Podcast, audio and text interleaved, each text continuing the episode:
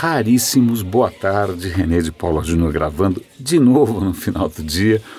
É, mais uma manhã atribulada, não gerenciei bem meu tempo e pronto. Mas, bom, ao menos a gente está aqui no finalzinho do dia, é, registrando alguns artigos e algumas matérias que vale a pena a gente é, se aprofundar. Tá? É, e um deles que, que é bastante interessante, e eu não sei se eu cheguei a comentar alguma vez no radinho sobre uma coisa chamada fagos. Fagos, fagos.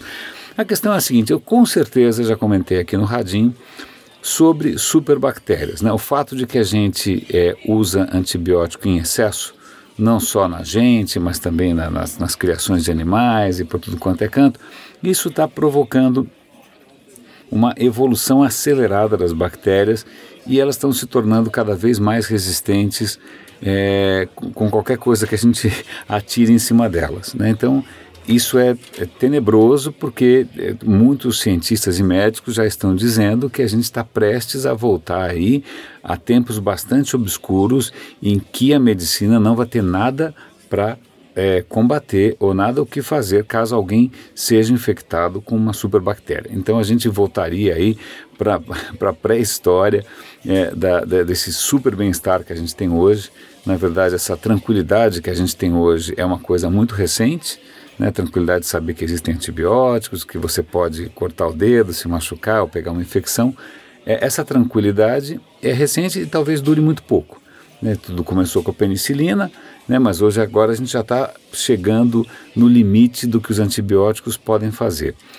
Em paralelo com isso, é, sobretudo na União Soviética, que né, hoje Rússia, eles durante muito tempo não tinham tanto acesso assim a esses avanços do Ocidente, a União Soviética continuou investindo numa uma técnica né, é, bastante tradicional que utiliza os grandes inimigos da bactéria, que são os fagos. As bactérias têm inimigos naturais. Esses inimigos naturais são vírus, é, ou seja, existem vírus especializados em bactérias, esses vírus se chamam fagos. E eles são super eficientes, as bactérias morrem de medo de fagos. O único problema, porém, é que existe, para cada bactéria, existe um fago específico. Né? E, e aí o que acontece? Eu vou dar o link aqui para uma reportagem é, mostrando uma história bastante é, é, tocante, até um pouco angustiante, de uma moça que estava com uma super infecção resistente a qualquer tipo de coisa, e aí os médicos acharam que a única solução poderiam ser os benditos fagos. A questão é qual é o fago, e aí uma, corre para cá, procura na social media se alguém consegue ajudar qual é o fago nessa situação, e conseguem localizar que daqui de lá, no fim eles acabaram é, consultando um diretório online de fagos, né, como se fosse um dicionário de fagos, para descobrir qual era o fago para aquela infecção específica. É, curiosamente, eles, eles, então, eles é, constroem esse tipo de, praticamente um database de fagos, pegando amostras de água sordidamente suja de navios e de portos, porque quanto mais bactéria tem, quanto mais nojento é, mais fagos você vai encontrar. Bom, nesse caso, quando eles conseguiram achar um fago que poderia salvar a mocinha, já era tarde demais. Bom, ponto. Mas é, o artigo é interessante, vale a pena se aprofundar, vale a pena dar uma olhada, porque talvez é, a salvação né, contra essas superbactérias seja resgatar essa técnica, essa, essa, essa tecnologia, essa ciência que o Ocidente meio que deixou de lado por algum tempo que é resgatar o poder de cura dos fagos. Tá? Então vale a pena se aprofundar. É, uma, é, uma, é um território aí que para mim é um pouco é, desconhecido, não entendo muito da, da, da, parte biológica, da parte médica, mas é interessante porque a natureza evoluiu os fagos durante bilhões de anos pra, e, e vice-versa, uma corrida armamentista né, nos micro-organismos, vale a pena a gente pegar carona nisso. Um, um, artigo que eu também quero me aprofundar, ainda mais porque tem vídeos, etc e tal, e fica o convite para vocês me acompanharem também, é um artigo que saiu na Open Culture, que é um site que eu absolutamente adoro, porque eles no, normalmente divulgam coisas culturais preciosíssimas. É, na verdade, uma entrevista com uma criativa, a Linda Berry. É, ela trabalha para um site que é divertidíssimo, que chama The Onion, que é um site que faz paródia de notícias, né? Ele faz notícias absurdas, é, é muito divertido.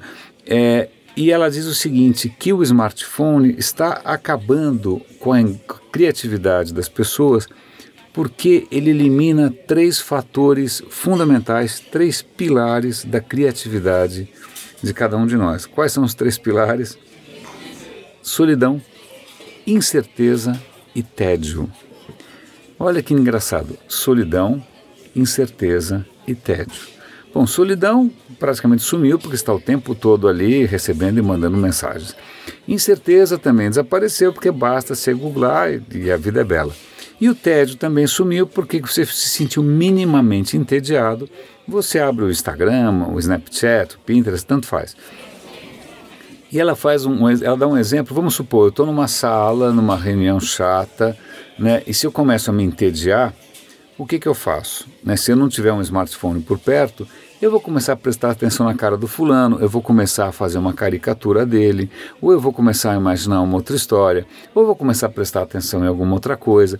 Então, para cada, um para cada uma dessas situações, solidão, tédio e incerteza, é quando você abraça né, essas três situações que hoje são quase insuportáveis, né, quase um pecado mortal, mas quando você abraça esses momentos de solidão, de incerteza e de tédio, você automaticamente aciona a sua criatividade. Você começa a imaginar, você acaba descobrindo coisas.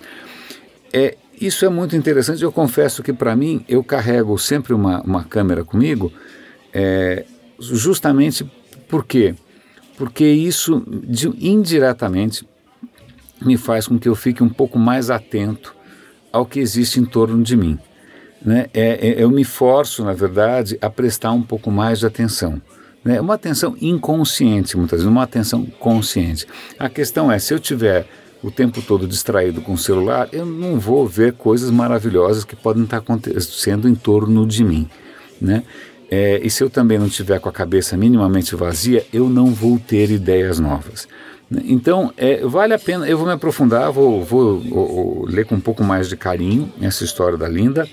É, recomendo que vocês façam mesmo, até que vocês repensem né, a ligação que vocês têm tanto com o tédio, quanto com a solidão e quanto a, também com a incerteza, porque é, é isso que nos torna mais humanos.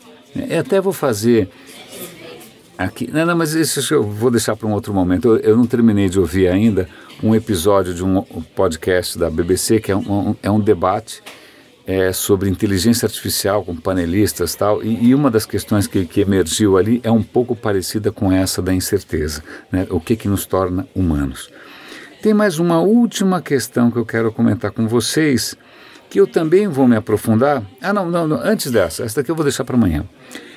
Eu comentei alguns dias atrás sobre uma teoria que, em princípio, é, elimina a necessidade da gente pensar em matéria escura. A gente pensa em dark matter e energia escura simplesmente porque os números não fecham. Quando a gente analisa ah, os dados, né, quando a gente analisa o que a, a astronomia mostra para a gente e compara com as teorias que a gente tem, tem um buraco desgraçado. E a única maneira de explicar o buraco desgraçado era matéria escura, dark matter, dark energy e tal. Então está todo mundo procurando que, o que, que é, onde é que está, como é que funciona a tal da dark matter. E veio um par de físicos aí dizendo, não, não, não, não, não, não. Se você mudar um pouquinho aqui, aqui, a colar o nosso entendimento do espaço-tempo Veja bem, o cara está mexendo com uma coisa muito profunda.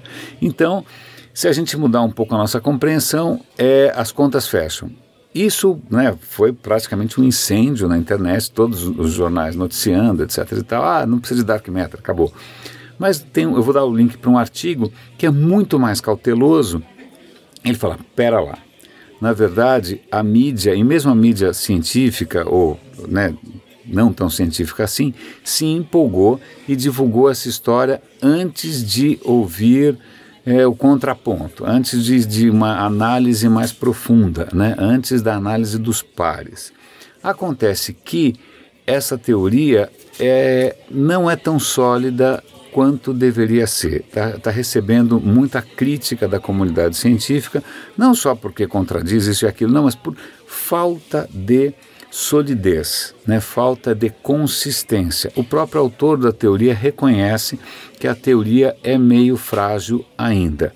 Então, legal, É bom saber que, né, que a comunidade científica não, não né, requer sempre rigor. Né? Se você está fazendo uma grande alegação, você tem que ter grandes evidências, como já diria Carl Sagan. É, mas também é, é interessante é, imaginar, eu juro que eu estava torcendo para isso ser verdade, para tirar um pouco desse, dessa, desse dilema né, insolúvel com relação à matéria escura. Bom, de qualquer maneira, a matéria escura voltou. A gente não sabe quem ela é, a gente não sabe que apito ela toca, mas she's back. Raríssimos, René de Paula Júnior falando aqui no Radinho de Pilha. Eu vou convidar vocês, hoje eu, eu é, publiquei mais um vídeo no Roda e Avisa, eu acho que é um vídeo importante. Os últimos dois vídeos foram relativamente importantes, mas um pouco mais profundos e um pouco mais provocativos que a média. Então, se vocês tiverem tempo de olhar o rodeavisa.com, eu espero que vocês gostem. Grande abraço, René de Paula Júnior falando aqui no Radinho de Pilha e até amanhã.